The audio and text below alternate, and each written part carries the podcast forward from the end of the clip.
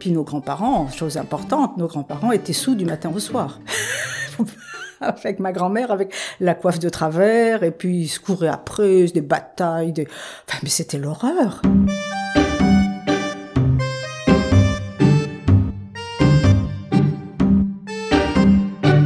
Pourtant, j'étais pas particulièrement sportive, hein, mais j'étais mieux entendre des discussions de foot, de football, de résultats de, machin, mais les conversations de bonnes femmes, je, je comprenais pas.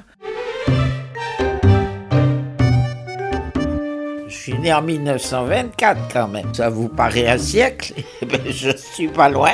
Je suis à trois ans du siècle.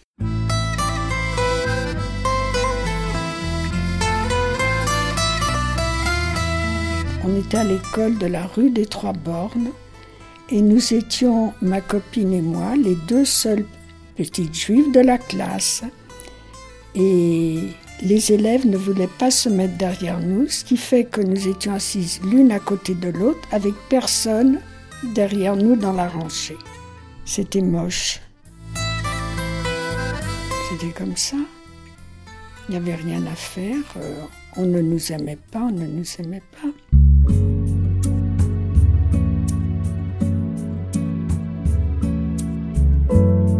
Après, euh, on a eu les vacances.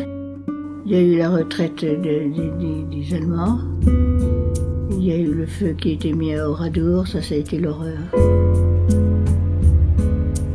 Mon grand-père y est allé parce qu'il avait son cousin qui habitait Oradour.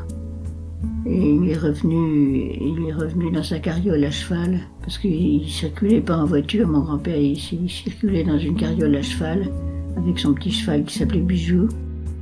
Il était venu nous le raconter au radeau, il était complètement bouleversé.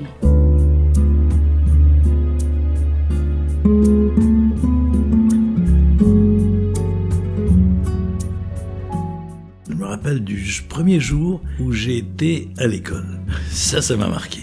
Je pense que c'est mon père qui m'a amené. Il y avait un banc devant l'école. Dans mon souvenir, il m'a dit Tu t'assois là, tu attends que ça ouvre. Je me suis assis là.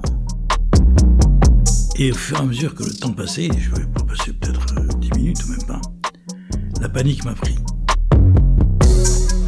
Et je me suis répandu en larmes, j'ai pleuré toutes les larmes de mon corps. Abandonné devant l'inconnu. C'est parti, vous vous rendez compte? Au moment de la saison des abricots, par exemple, on jouait avec les, les noyaux d'abricots, vous savez, on en met quatre par terre, un au-dessus. Et puis de loin, on lance un noyau d'abricot pour le gagner. On jouait aux billes, aux agates, à la guerre. À la guerre, bien sûr. Aux gendarmes et aux voleurs. C'est à peu près tout ce qui me reste. Mais c'était une époque extraordinaire.